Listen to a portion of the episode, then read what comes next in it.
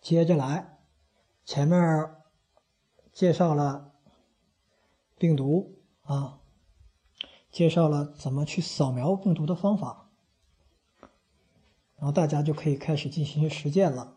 比如说，再有主动蹦到你心门前啊眼前的信息，你就给它屏蔽掉，因为在经济社会，无利不起早，没有人会没有缘由的，没有动机的，没有利益的。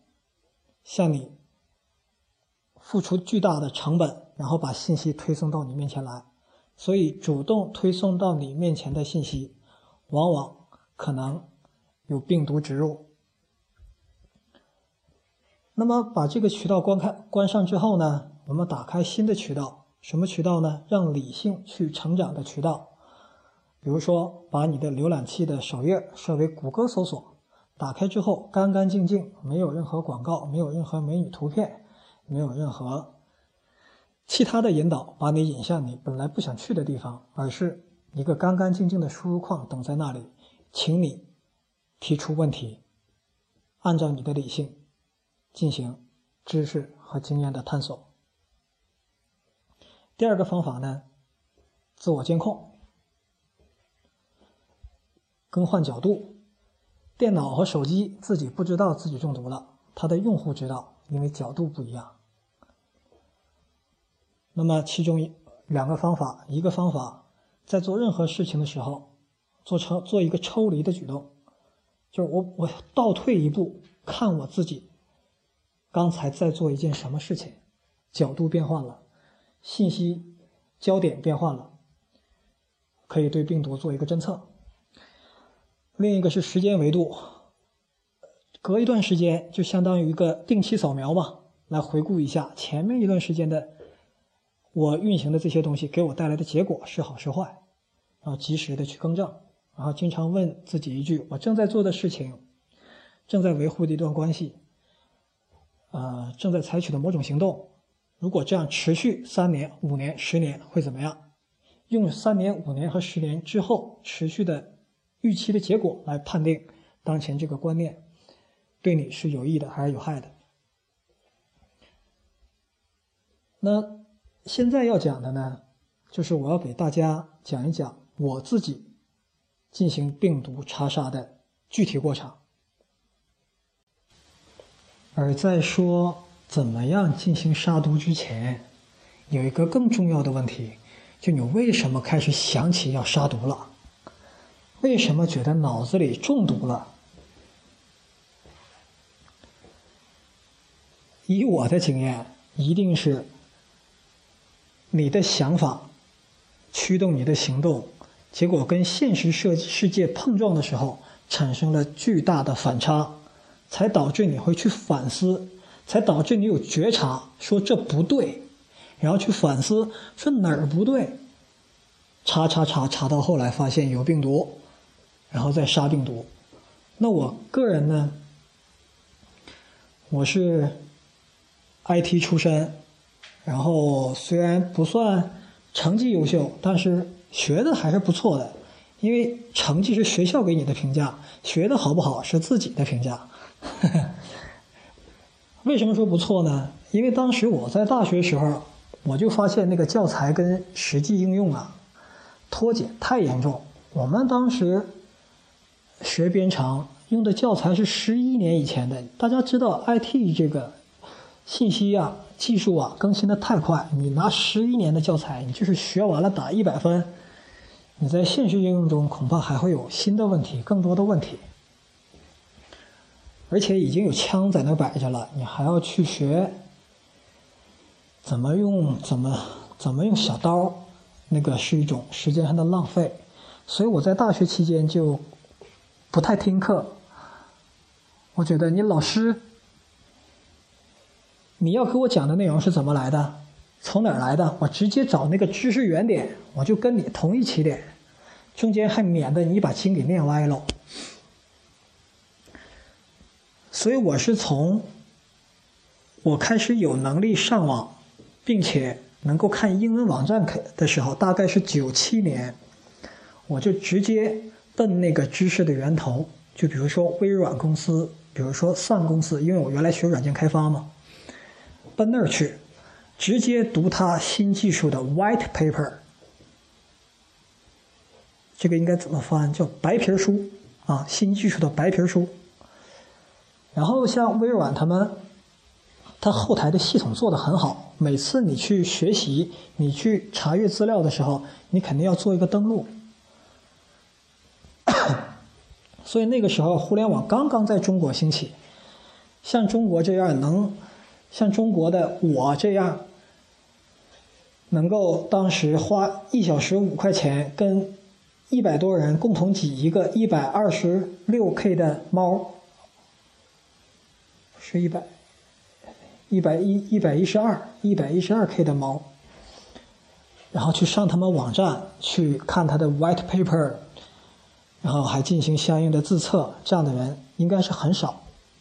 所以我这样进行了几年之后呢，突然就接到了这个邀请函，邀请函说我们要在中国选三十个高级的系统架构师，你要不要来看看？然后地点在上海，我就去了上海。到上海之后呢，第一个给我们讲课的是谁呢？就是比尔盖茨。比尔盖茨也不是专门为了我们三十几个人来的，他是当时有 APEC 会议，他是上午给我们讲课，下午就去 APEC。所以就这样不断的自信可以得到增强，然后。你会发生发生一个良性的循环，你会对这个东西越来越感兴趣，然后因为感兴趣，你学的多，你得到的就多，你在你的群体中不断的、不断的，始终在群体中保持一个小领先的状态，微微的领先的状态。然后因为你是微微领先的状态，各种资源就会落到这个微微领先的人身上，所以它这个良性循环就变成了一种收益递增。我在后面几年一直就还算是。比较顺。那我在零二年开始转向，进入了从 IT 进入了金融领域，在金融领域干了好多年，然后开始赚钱。当时一天赚的钱大概就是别人一年赚的钱。所以如果我一直这样的话，我不会去扫读。为什么？因为觉得自己一直是对的，觉得哎自己一直是对的，但是。也很幸运的，在金融危机的时候，零八年的八月八号啊，因为各种各样的原因呢，其实是简单来讲，你可以把它分析为，可以把它说啊，当天我违反了纪律，做了一些高风险的事情。但你会发现，这只是危机出现的若干种形式其中之一。你那个事儿没做，你可能也会有其他一千种可能，会得到同样的结果。什么结果呢？我就在一夜之内把前面赚的钱全亏回去，并且从富翁、富有的富变成负债的富。但为什么说幸运呢？因为那个时候我刚刚三十岁出头。所以，如果我当时已经做的非常巨大，我的手里如果管的是几亿美金、几十亿美金，我恐怕就再也站不起来了。所以当时管的资金量并不是很多。然后呢，一想，哎呦，虽然这个很痛苦，出一个错，前面的正确全部被抹杀，但是痛苦的不止我一个呀。我看着这个珠三角。这三角大量的企业倒闭，金融危机，大量的基金垮台，这个全球范围的金融风暴，反正人一对比，他就不那么难受了。再一看，自己才三十多岁以前基础还有，那个错以后是不是能避免呢？哎，哎，感觉还是好一些的。但这时候我，我必须得梳理了，说为什么会这样？一进行梳理，其实花了前期就花了六个月，就发现以前在教科书里学的一些东西，它本来就是错的。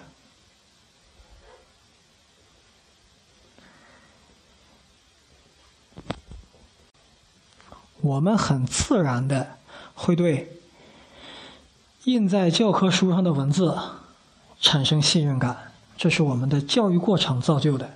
但这个感觉也也现在也渐渐的被人利用掉，因为现在出一个书并不难，很简单，然后写到书上的，你你通过书上看的，你的对他的信任感就会增强，然后也会对某一些权威说的话，哪怕是八卦出来的。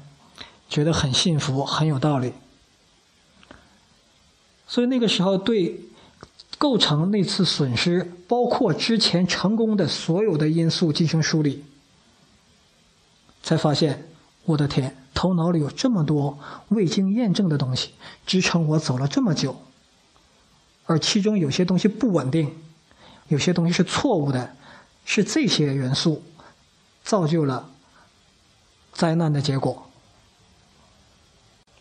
我给大家说具体一点我是比较贪玩的，所以呢，从小学开始，假期作业就没有完成过。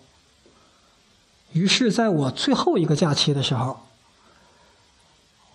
我下决心，我说，在我的学生生涯，我一定要完成一次假期作业。大家猜一猜，后来有没有完成啊？猜没完成的，你们答对了，还是没有完成。而我到大学初期呢，到大学里我是一个不守纪律的孩子。我爸爸第一次到大学里就可以看到我的名字，因为我的名字在通报批评的栏上，因为那上面写的是不出早操啊，不叠军被啊。因为我觉得我上大学里是来学习的，我不是来干这个的，所以我。你看前面的事情连起来，我就是一个很自由散漫的人。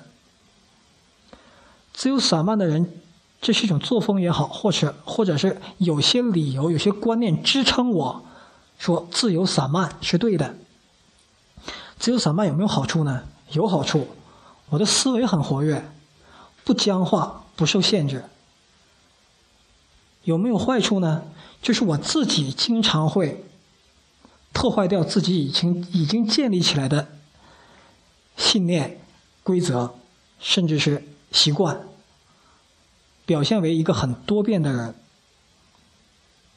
还有一个什么缺点呢？就是像我这种人，他适合于创业，他不适合于守业。那具体怎么讲呢？就是我这种。我这种性格，或者说使我形成这种价值价值观，进而形成性格的这些 idea，它最终会使我不断的吞噬掉自己，进而产生新的自己，而在吞噬的过程中就会出问题，因为那天出问题，就是因为像往年我不交作业一样。像在大学我不遵守纪律一样，把作为一个交易员、作为一个资金管理者最基本的要求的一点就是风险控制系统，我把它关闭了，因为它前面的两三天里给我连续造成了几次亏损，就是风险管理太严格，如果稍微差那么千分之五，啊不是千分之五，是万分之五的话，那几笔都不会是亏损，而应该是盈利，所以在这种情绪下。在我一贯的作风里，我就会把那个风险系统关闭掉，所以会导致灾难性的出现，灾难性事件的出现。你但凡有一个特简单的风险系统管那里，都不会出大事儿。但像这样的事儿，仅仅我有吗？不是啊，每个人都有，在每个人的头脑里都有太多盲目的信任了书本上进来的内容。都有太多对那些有权威的人、有影响力的人不全面的、片面的了解和学习的内容，都有太多别人植入到我们头脑中的内容。好在我们现在的社会。它是很温和的，很容错的。我们很多日常犯的错误是可以被接纳的。比如说，我在前面节目讲过，你回到家里掏出钥匙来，如果还是老式的门锁的话啊，往左转和往右转你总是搞不清。但没关系啊，往左转大不了转不动，往右转就就打开了呀。所以看我们生活中很多绝大多数我们人造的生活的设施，把这些错误都已经消融掉了。你天天可以犯错。天天可以犯 n 多个错，但却不会到给你带来大的影响。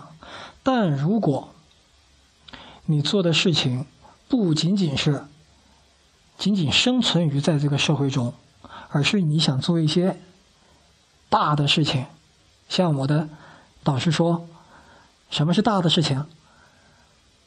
啊，那是我两千年时候的导师。大事情就四个啊，赚大钱。当大官，做大学问，当大流氓，就这四种大事儿，你可以任选其一，也可以同时四个都兼顾。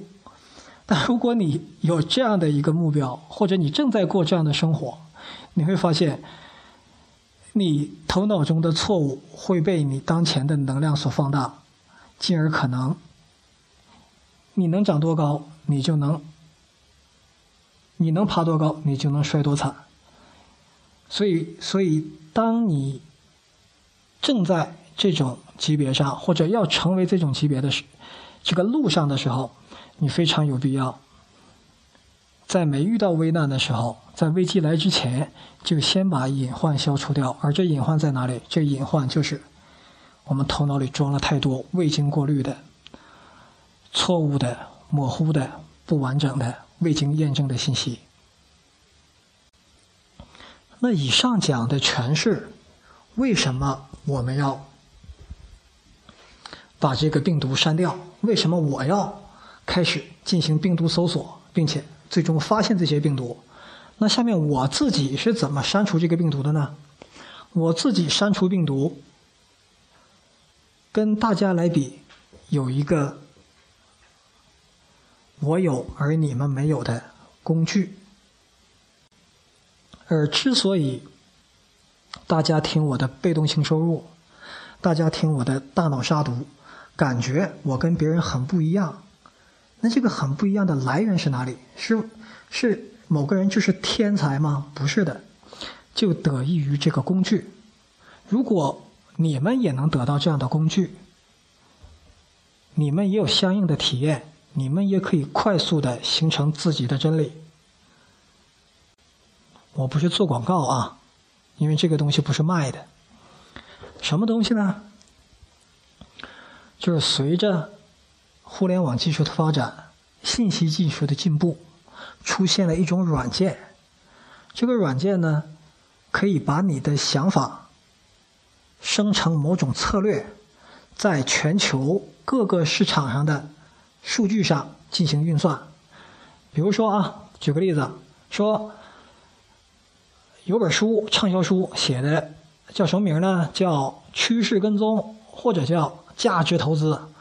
反正你打开这个书，很明显他在告诉你一种方法、一种策略，说一个你买股票啊，你要价值投资，然后呢，你要长期持有，基本上就这个意思。然后书里基本上全是对这两句话的注解和各种各样的成功案例。那怎么检验它是好是坏呢？多数人没有检验能力，而当我有这种工具的时候，我就可以把他说那个啊，你不说趋势跟随吗？趋势跟随怎么跟随啊？你说价值评估，价值评估怎么评估啊？它会有具体的公式方法，我把它实现之后呢，放到全世界股市、期货市场、外汇市场、指数上，我去一验，我就发现都他妈不对。比如说，你股票软件里，你会会发会发现有上千种指标，这些指标在组合，那就是个天文数字。然后现在有计算能力，可以对这些指标单个进行运算，可以在它的参数集上进行运算，可以在它组合上进行运算。结果运算下来你会发现，太扯了。我们大家当做依据的什么金叉银叉，什么 MACD 线，反正。其实最终，它中间可能会赚钱，最终都会使你亏钱，一定会使你亏钱。太奇怪了这事儿。进而我们发现，医生不靠谱。为什么不靠谱？我不给你讲实际案例，你们每个人生活里都会发现，医生有相当多的误诊情况。那为什么医生的诊断不是很靠谱呢？我们看现在我们进医院，它的流程是什么样的？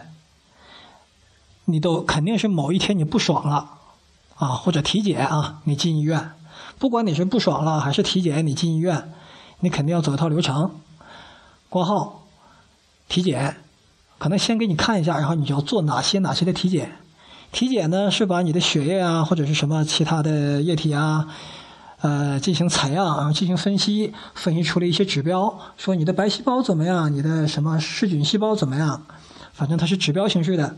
然后这个指标形式呢，拿到医生那里，医生再可能目测一下，把舌头伸出来，啊，搁听诊器听听这儿，听听那儿，他获取的都是指标，对吧？然后根据指标，他看，哎，这个指标高，那个指标低，这个指标超常多少多少，然后判断你应该是某种某种病。对吧？这是一个非常典型的判断过程。但你回过来看，这跟股民炒股票有什么区别？股民炒股票也不是这个时刻，我某一个指标是怎么怎么样，我另一个指标也怎么怎么样，所以因此我决断这个时候我该买还是该卖。而我刚才已经讲了，股票的指标都不管用，医学的指标就管用吗？不一定的呀，为什么？你会发现，你要进行一个真正客观的判断，你不可以只取进医院体检那一个时间点。正常的科学的判断，或者说我们可以说科学的医疗诊断，它应该在你身上安若干的传感器，对你的动态的数据进行一段时间的捕捉，比如说像动态心电那个东西。它就更具科学性一些，而是不是在时间上截了这么一个点，在这个时间切片上对你的指标进行分析。况且每一种指标它都不是百分之百正确，所以类似的，我开始把很多人当做真理的东西，不断的投入到这个金融市场中进行检验。我可以一小时就分析上百万条数据，可以一小时。就做十几万次交易，因为在历史数据上大量的分析嘛。我们经常看到有一些从业人员说：“我这个有十几年的投资经验。”那你十几年投资经验，你总共经历了几波啊？你做了几单呢？管了多少钱呢？那如果按他说十几年的投资经验，那我一小时就可以获得他几辈子甚至几千辈子的投资经验，因为我的次数多呀，我看到的规律性更强啊。所以在这样的工具的辅助下，我就进行了大量的检验，包括有人说教科书上说的，说你风险都要控制在百分之二十之内，开始就接受了，一定要控制在百分之二十之内。后来发现不对呀，就所有这些东西，几乎是所有我们日常习以为常的，但是没经过真正检验的。或者是有很多很有时效性的内容，你在这个金融市场里快速的去检验，你会发现他们都有这样那样的问题。进而我发现，即使是华尔街上有高学历的那些人，从哈佛、斯坦福、麻省理工毕业的那些人，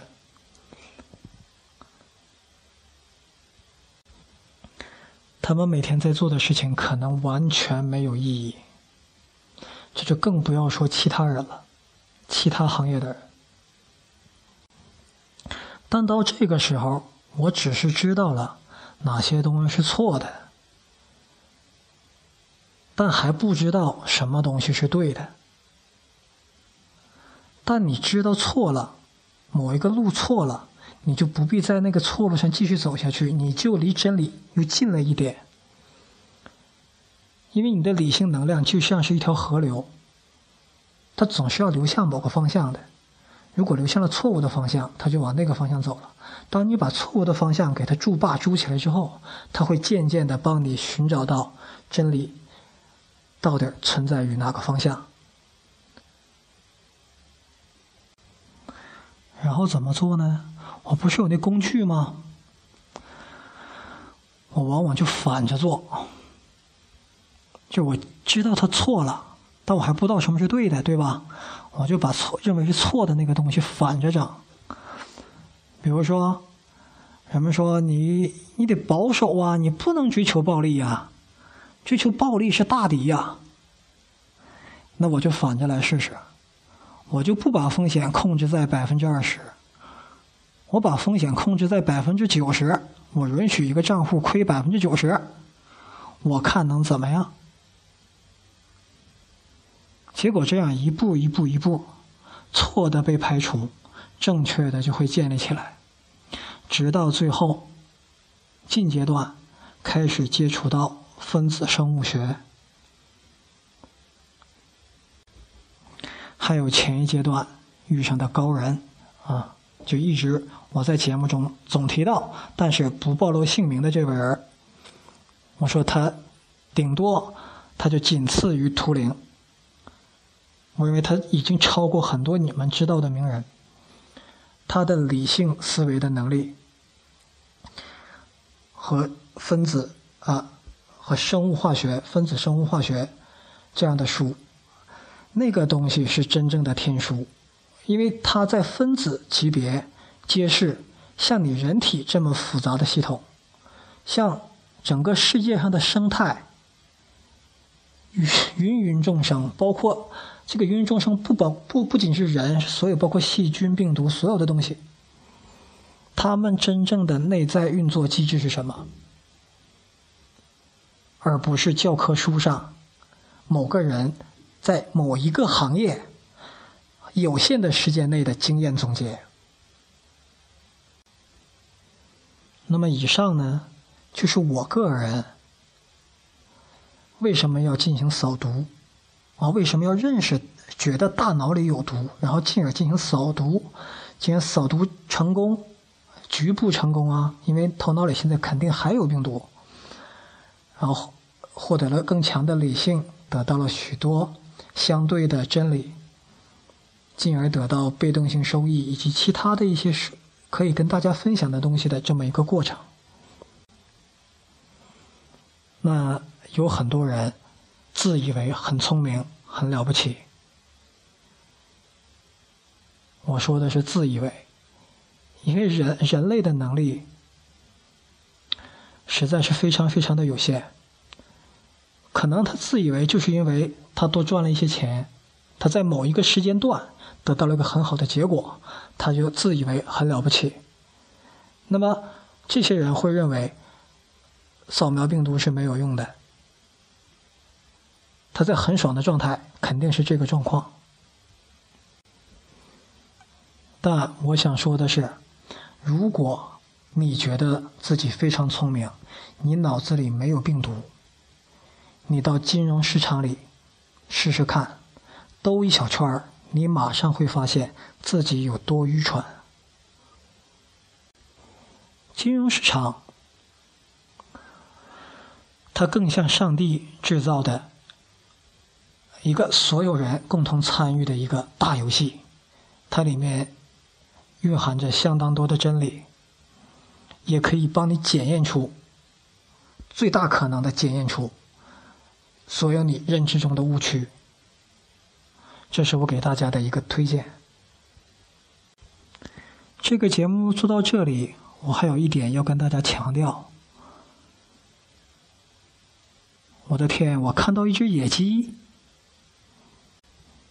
我这个别墅的后院竟然出现了一只野鸡！不是，我要强调的不是这事儿，我要强调的是每一个观点。或者我们把它已经定位成病毒的观点，它也有它的价值。有些时候我们可以以毒攻毒，我甚至可以主动装载一些病毒来获得那个病毒的能量。